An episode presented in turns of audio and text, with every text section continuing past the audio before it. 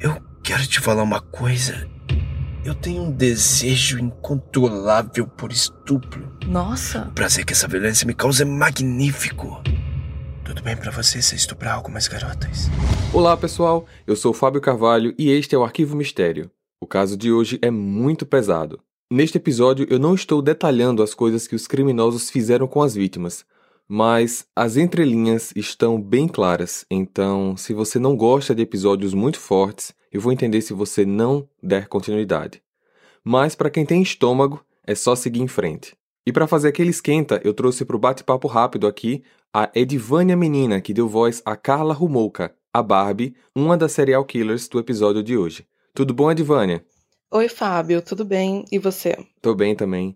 Fala pro pessoal de onde você fala e no que é que você já está envolvida nessa área de áudio. Então, eu sou aqui de São Paulo, na cidade de São Bernardo do Campo. Uh, eu faço curso de locução e gosto muito também de fazer dublagem, fandub e tal.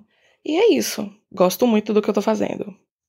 A personagem que você interpretou nesse episódio foi a Carla, e eu achei que essa personagem seria perfeita para você porque eu sabia que você conseguiria fazer muito bem uma voz sensual e também com cinismo. Porque a personagem pedia isso e eu precisava transmitir isso através da voz. Não estou desmerecendo nenhuma das outras garotas que participam do Arquivo Mistério, mas é minha função tentar achar a melhor voz e eu achei que ela se encaixaria muito bem com você e eu acho que deu certo. Essa personagem eu lembro que eu dirigi você e a minha pergunta é o seguinte: como é que foi a experiência de fazer essa gravação remota? Comigo do outro lado da linha, te dirigindo sem ver você, porque nosso, nosso contato foi apenas por voz. Então conta para o pessoal como é que foi fazer essa gravação remota. Olha, quero dizer que essa forma de gravar para mim é muito muito legal, interessante demais, porque se eu não tivesse essa direção com você, com certeza teria saído de uma maneira totalmente diferente. E Legal. fazer esse papel da Carla foi muito incrível, porque eu pude demonstrar totalmente o potencial da minha voz é, num trabalho do jeito que eu gosto de fazer. Né? Usar a uhum. sensualidade e. E é isso. Esse não foi o primeiro personagem e não foi o último também. Tem outros episódios com você aqui que já foram lançados. Eu lembro que o seu primeiro foi a camareira no Mistério do Quarto 1046. Isso. É, acho que é uns cinco episódios atrás. Esse é o episódio número 11. É, eu já tô com quase 20 em produção e você tem outros personagens vindo também. Então, como é que tá sendo para você, de forma geral, participar do Arquivo Mistério? Olha, Fábio, tá sendo muito incrível, porque foi através do seu canal que tudo mudou na minha vida. Porque mesmo participando de outros projetos do Facebook, né, de Fandub e tal, mas foi o seu que fez com que eu crescesse, que eu sentisse vontade de, de trabalhar nesse meio e de me envolver no mundo da voz. Muito incrível. Eu que agradeço. Eu tô perguntando, eu faço essas perguntas aqui porque é a pergunta padrão que eu faço para todo mundo, uhum. mas você foi uma das poucas pessoas que mandou mensagem para mim no WhatsApp agradecendo a oportunidade de participar e eu consegui escutar, perceber pela sua voz o quão você estava feliz em, em, participar dos episódios. E eu sempre fico feliz quando vocês gostam do resultado, porque isso me incentiva a escrever mais roteiros para poder ter mais personagens e chamar mais pessoas para fazer mais episódios. Então, muito obrigado por sempre estarem participando do Arquivo Mistério. Sim, Fábio, então, porque Talvez as pessoas possam até achar que eu estou fazendo de uma forma exagerada, mas nesse tempo de quarentena eu estava vivendo de uma forma totalmente, sabe, desacreditada em tudo. A vida para mim não fazia sentido nenhum. E tipo, eu, eu estava participando de outros projetos, mas que não deram em nada. E foi através Acontece do seu muito. que eu consegui tudo, tudo que eu tô vivendo hoje foi através de você. Então, tipo assim, eu tenho muito que agradecer a você por isso. Muito. De agora, verdade agora mesmo. Agora eu que não sei o que falar. tipo, eu fico emocionada só de, de falar isso, isso para você, porque eu não tinha sentido nenhum. A minha vida não tinha sentido nenhum. Eu postava fotos lá no Facebook e tudo. Pra ver se eu me sentia feliz quando alguém posta algum comentário lá, né? Você é linda, tal, tal, tal. Mas, tipo, pra mim, não tinha sentido mais nenhuma vida, porque Eu não me relaciono com pessoas, nem com homens, nem mulheres, nenhuma. Então, tudo, tudo que eu tenho é de forma virtual. E poder fazer esse trabalho, para mim, está sendo muito incrível. Se você soubesse o mundo novo que abriu para mim, foi muito incrível. Muito obrigada. Obrigada de verdade Nossa. mesmo. não esperava isso. Não, não, não chora, pelo amor de Deus. Se for um choro de felicidade, eu, eu até aceito. De emoção, de verdade. Ai, Divânia, ai, agora que você me pegou aqui. ai, de nada, de nada, não, ai, eu não sei nem o que falar. Não sei nem o que falar. Porque eu sei que eu é algo assim, só de, agradecer, forma tão, só agradecer. de forma gratuita, né? Mas, tipo, me uhum. fez tão bem, tão bem, que se eu pudesse, eu falaria pro mundo todo o quanto isso foi importante para mim. Que bom. E eu acho muito, eu acho muito legal quando você procura novas pessoas, porque sei lá, de repente pode ser que tenha pessoas passando pela mesma coisa que eu e só tá precisando uhum. de uma oportunidade para poder mostrar aquilo que gosta. Nossa, eu até lembro que às vezes quando eu tenho uma leva de episódios, às vezes eu já escrevo assim seis, oito, dez episódios de uma vez e eu só chamo um para você. Eu até falo, Adivana, eu só tenho um personagem para você porque eu tenho novas pessoas que estão querendo participar Sim, e eu sempre eu dou esse espaço. E você fala, não tem problema, eu entendo perfeitamente. E realmente é dá para perceber o coração bom que você tem, mas nunca esqueço de você, você sabe disso. e eu, eu jamais, nunca vou esquecer de você, Fábio. Por, por mais que talvez você pense que eu sou uma pessoa maluca, doida tal, eu sou não, mesmo, não. sabe? Mas, tipo. Mas eu tenho muita gratidão por tudo, por você ter gostado, por você ter falado comigo, ter me atendido e ter usado minha voz. Porque se não fosse Legal. você, eu não teria feito, não teria quase, já estou quase terminando de fazer o curso de narrações de livros. O professor uhum. vai me colocar também na, na produtora dele, vai me usar para poder fazer alguns trabalhos com o livro dele. E também a Malu Pontes, tipo assim, é um referencial tão grande que eu me sinto uma pessoa especial fazendo trabalho com ela. Que bom. Muito incrível, muito incrível. Que bom. Ai, não queria terminar essa reportagem com, com o choro, mas vamos precisar terminar agora. Oh, sim, tá? sim, desculpa. Não, sem problema, sem problema. É, pessoal, quem quiser conhecer um pouco mais sobre a Divânia, é só adicionar o Instagram dela que está na descrição desse episódio. Eu adoro conversar com a Divânia, às vezes, mesmo fora de episódio, a gente sempre está conversando pelo WhatsApp, então quem quiser fazer amizades aí com a Divânia também é só adicionar.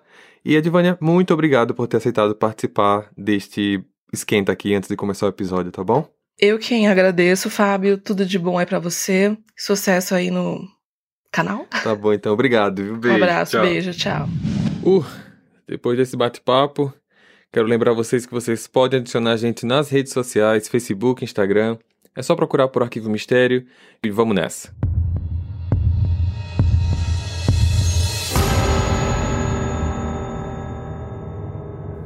No ano de 1993, os serial killers Barbie e Ken ficaram conhecidos no Canadá e no mundo pelas atrocidades nas quais eles tratavam e matavam suas vítimas. O casal era formado por Paul Kenneth Bernardo e Carla Liane Rumolka.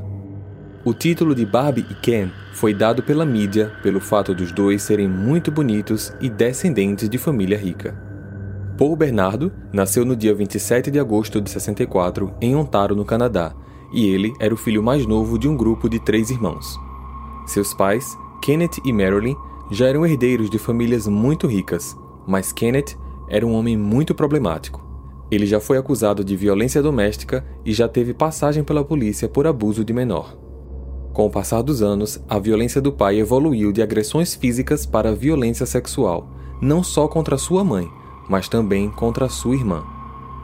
Marilyn se sentindo impotente, entrou em depressão a ponto de se isolar no porão da casa sem ver a própria filha por meses. Apesar de tudo, Paul conseguia não transparecer seus problemas familiares aos amigos da vizinhança e da escola. Ele era muito amigável, comunicativo e a sua vida aparentemente era normal. Sempre teve um relacionamento ok com a mãe, mas devido a toda a violência doméstica causada pelo Kennedy, ele e o pai nunca se deram bem. Paul, na verdade, não era filho de Kenneth. Ele é fruto de uma relação extraconjugal da mãe. Quando ele tinha 16 anos, Marilyn revelou a verdade. Ele não reagiu muito bem, e isso foi como uma explosão em seus sentimentos. Ele passou a tratar ela com xingamentos e toda a raiva que ele sentia pelo pai, o qual nunca confrontou, ele despejou na própria mãe. Durante o início da fase adulta, ele teve algumas namoradas, mas nunca conseguiu engatar no relacionamento duradouro. Ele humilhava, agredia fisicamente e, sem perceber, estava agindo como o próprio pai, além de ter fantasias sexuais que incluíam agressões físicas muito perigosas. Ele começou a cometer estupros e, quando tinha 23 anos, conheceu Carla Rumouka. Na época, 1987, Carla tinha 17 anos e duas irmãs mais novas. O primeiro encontro dos dois foi ao acaso, no restaurante onde Paul tinha ido com seus amigos e Carla com suas amigas. Os dois trocaram alguns olhares e ele se sentiu à vontade para conversar com ela. Olá, boa noite. Oi, boa noite. Meu nome é Paul, tudo bem? Tudo bem. E você? Você se importa se eu me sentar junto com você por alguns minutos? Eu gostaria de te conhecer um pouco melhor. Carla não hesitou. Deixou ele sentar ao seu lado e os dois conversaram bastante. Naquela mesma noite eles ficaram e descobriram que tinham muita coisa em comum, principalmente as fantasias sexuais. Carla gostava de sexo dominativo, de ser tratada como objeto sexual, e isso se encaixou perfeitamente com o desejo dominante de Paul. Não demorou muito para os dois começarem a namorar. Assim como o pai, Paul humilhava a namorada, mas diferente da mãe, ela gostava disso. Se sentir o objeto de alguém era algo que fazia muito bem a ela. Mas certo dia, o casal teve uma conversa um tanto quanto estranha. Você sabe que você é a mulher da minha vida e que eu tenho desejos muito fortes, não sabe? Sei, claro. E eu tô adorando isso. Então, eu quero te falar uma coisa. Eu tenho um desejo incontrolável por estupro. Nossa. O prazer que essa violência me causa é magnífico. Tudo bem para você se estuprar algumas garotas? Tudo bem sim, meu amor. Mas se você quiser, eu até te ajudo a conseguir alguém e você pode matar essa vontade. Ah, eu vou fazer de tudo para deixar você feliz.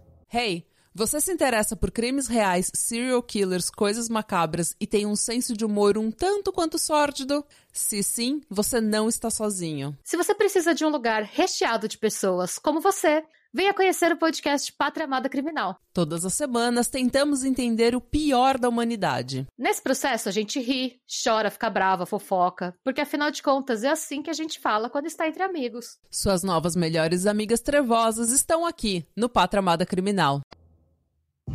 A partir de maio de 87, a cidade onde eles moravam, Scarborough, foi atormentada por uma série de estupros.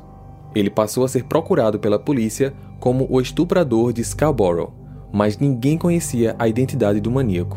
Até que no Natal de 87, uma de suas vítimas conseguiu ver o seu rosto e o descreveu perfeitamente num retrato falado. O rosto de Paul começou a ser impresso em vários jornais. Ele foi localizado e interrogado, mas sua lábia foi tão boa que ele saiu da delegacia sem deixar qualquer suspeita. Com todos esses acontecimentos, o casal decidiu mudar de cidade e Carla conseguiu convencer a família de ir junto com ela e de deixar ele morar com a família. Sem conhecer muito bem a nova cidade, Paul não se arriscava em ir às ruas para praticar os estupros e começou a ter fantasias com a própria cunhada. Tammy tinha apenas 15 anos de idade. Os desejos começaram a vir à tona quando, em conversas com Carla, ele descobriu que ela ainda era virgem. Ele a espionava pela janela e chegava a entrar em seu quarto na madrugada para se masturbar. Sua irmã mais nova é muito gostosinha eu tô pensando em pegar ela. Nossa, pô. Isso não vai ser problema para você, vai? De jeito nenhum. Você sabe que quando nos conhecemos, eu nem era mais virgem. Eu te devo uma virgindade. Eu vou fazer o caminho para você. Você é a mulher mais maravilhosa que existe. Ah, você que é o homem mais maravilhoso desse mundo. Nessa época, Carla trabalhava numa clínica veterinária e tinha acesso a medicamentos fortes e controlados. Ela então pegou alguns deles e no dia 23 de dezembro de 90 colocou na comida da própria irmã para que ela desmaiasse e então o namorado pudesse fazer o que quisesse com ela. Antes de Paul iniciar o estupro, ele pegou uma câmera filmadora para gravar tudo. Por que você só tá assistindo, amor? Ah, tá tudo bem. Tô só admirando. Mas não tem graça você ficar só olhando. Vem brincar. Hum, seu safado. Carla constantemente manipulava um pano com alutano, elemento químico que faz com que os animais durmam durante as cirurgias. De minuto em minuto, ela aproximava o pano no nariz e na boca da garota para garantir que ela não acordasse. Em certo momento, Tammy começou a vomitar e se engasgar até que ela parou de respirar. Eles tentaram ressuscitá-la, mas não conseguiram. Ligaram para emergência e esconderam todas as evidências. Ela foi levada ao hospital, mas não resistiu. A explicação dada pelo casal aos médicos e à família foi que ela simplesmente tinha bebido demais e desmaiou. Mas ao redor do nariz existiam diversas queimaduras causadas pelo uso excessivo do produto químico. A autópsia foi tão superficial que levou em consideração o depoimento de Paul e Carla.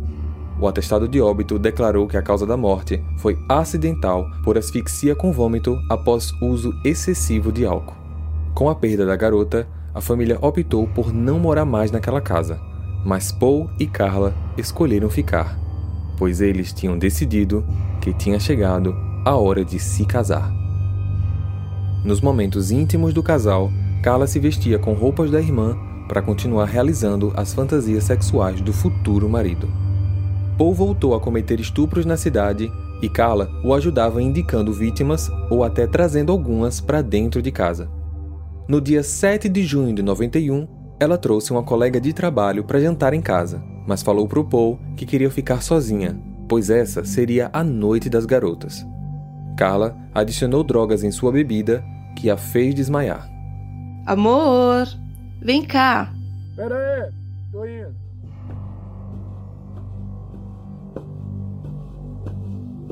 Oi, diga. Trouxe um presente de casamento para você. Minha colega de trabalho. Ai, pegue a câmera. O processo se repetiu assim como fizeram com a jovem Tammy. Os dois participaram do estupro. No final, eles a colocaram no sofá, Paul saiu e Carla esperou ela acordar. Eu dormi? Dormiu. Acho que você bebeu demais. Desculpa, que vergonha. A identidade dela nunca foi revelada, pois está protegida por lei. Uma semana depois, voltando para casa de madrugada em seu carro, Paul viu uma garota de 14 anos andando na rua.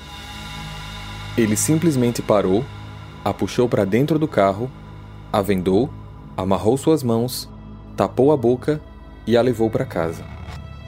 Ela se chamava Leslie Mahafai. O casal ficou com a menina por mais de um dia.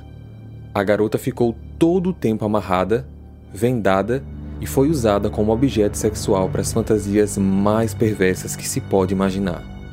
Em determinado momento, o casal percebeu que a venda estava caindo e, com medo de que ela pudesse ter visto seus rostos, eles decidiram matá-la.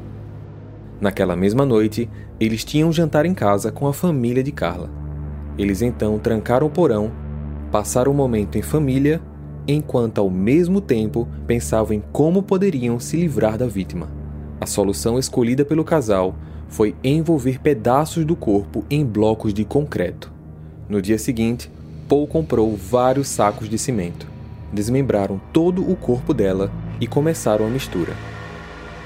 Alguns blocos chegaram a pesar cerca de 100 quilos. Eles fizeram várias viagens para despejar os blocos no Lago Gibson, que ficava próximo à casa deles. Além dos crimes, Paul continuava com a violência doméstica, que piorava cada vez mais.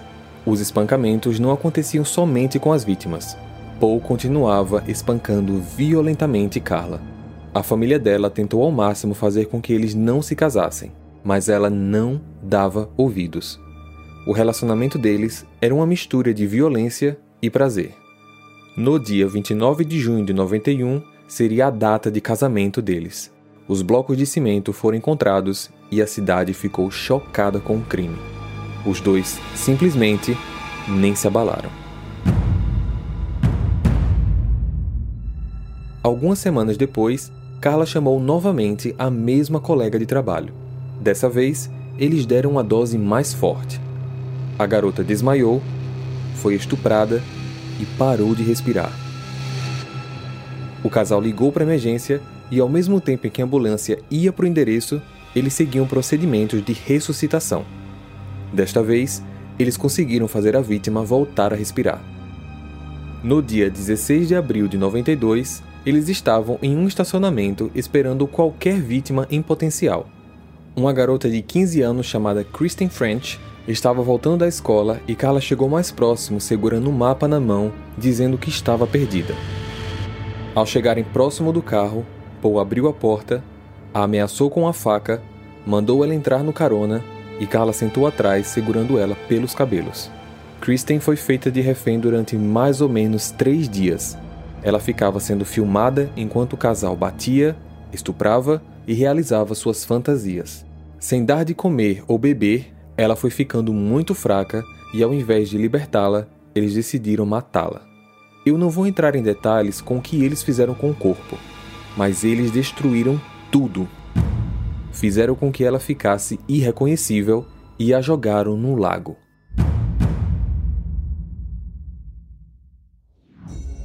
No dia 4 de janeiro de 93, um ano e meio depois do casamento, Carla foi trabalhar completamente machucada. Ela disse que tinha sofrido um acidente de carro, mas os colegas de trabalho não acreditaram e, como já desconfiavam da violência do marido, eles ligaram para os seus familiares. Os dois olhos estavam muito inchados e ela foi conduzida ao hospital, que imediatamente ligou para a polícia. Os policiais a interrogaram e ela acabou confessando que sofria violência doméstica. No procedimento de registro criminal de Paul, eles coletaram amostras de DNA. Carla percebeu que o cerco estava se fechando e decidiu falar a verdade para os tios, incluindo todos os crimes cometidos anteriormente. Como sua família era composta por advogados, ela esperava que seus tios conseguissem os melhores para defendê-la. Mas ela foi muito cautelosa com suas palavras. Olha, eu vou contar o que está acontecendo. O Paul é um criminoso, um assassino. Ele me obrigou a participar de todos os crimes que ele fez. Ameaçava me matar, ia matar minha família se eu não ajudasse. Foi ele quem matou a minha irmã. Ele deu remédio para ela desmaiar, drogou ela demais e a estuprou. Eu fiquei em choque. Eu não sabia o que fazer. Ele é o estuprador que a polícia está procurando. Ele pegou muitas meninas. Eu preciso de ajuda. Eu não quero voltar para aquela casa. Hey, você se interessa por crimes reais, serial killers, coisas macabras e tem um senso de humor um tanto quanto sórdido? Se sim, você não está sozinho. Se você precisa de um lugar recheado de pessoas como você, venha conhecer o podcast Pátria Amada Criminal. Todas as semanas tentamos entender o pior da humanidade. Nesse processo a gente ri, chora, fica brava, fofoca, porque afinal de contas é assim que a gente fala quando está entre amigos. Suas novas melhores amigas trevosas estão aqui no Pátria Amada Criminal. Assumindo que tinha participado dos crimes, mas coagida pelo marido, Carla conseguiu um acordo onde ela daria um depoimento oficial em troca de pegar apenas 10 anos de prisão. O advogado de Paul, Ken Murray, teve acesso a todas as fitas, mas decidiu retê-las para não prejudicar o julgamento do cliente. Um teste de DNA também confirmou que Paul era o estuprador de Scarborough. Ele foi preso no dia 17 de fevereiro daquele mesmo ano. Alguns dias antes do julgamento, que aconteceu em 95, a justiça conseguiu coletar as fitas.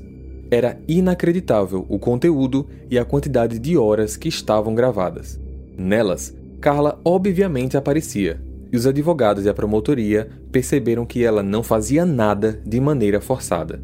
As agressões físicas e estupros estavam gravados, mas nenhuma das mortes foi registrada. Nesse momento, eles perceberam o erro que cometeram, fazendo um acordo de apenas 10 anos com uma sequestradora, estupradora e possível assassina. Isso ficou conhecido mais tarde como o Acordo com o Diabo, um dos piores já feitos em toda a história. O advogado de Paul foi acusado por obstrução de provas, mas logo absolvido e teve que enfrentar audiência disciplinar da qual os resultados nunca foram divulgados. Em relação às mortes, um jogava a culpa no outro, e infelizmente, até hoje, ninguém sabe a verdade. Eles se divorciaram em fevereiro de 94, No dia 1 de setembro de 95, Paul foi condenado à prisão perpétua com direito à possibilidade de condicional após 25 anos.